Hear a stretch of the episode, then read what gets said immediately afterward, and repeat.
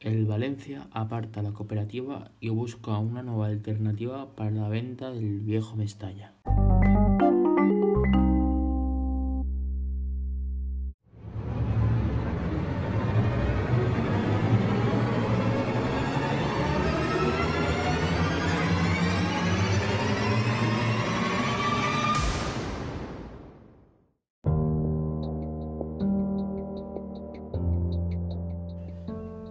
Valencia rompe con la cooperativa que iba a quedarse las parcelas del viejo Mestalla y cuyo pago por el suelo, unos 140 millones de euros, iba a permitir al club el reinicio de las obras en el estadio de Cortes Valencianas.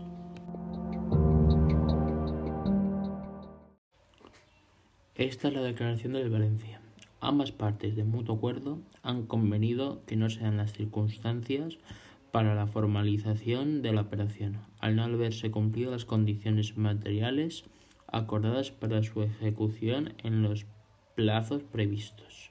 Dicha finalización de la oferta vinculante presentada se produce con efectos inmediatos e implica que concluye el periodo de exclusividad en la negociación de la operación de venta del que disfrutaba ADU hasta esta fecha.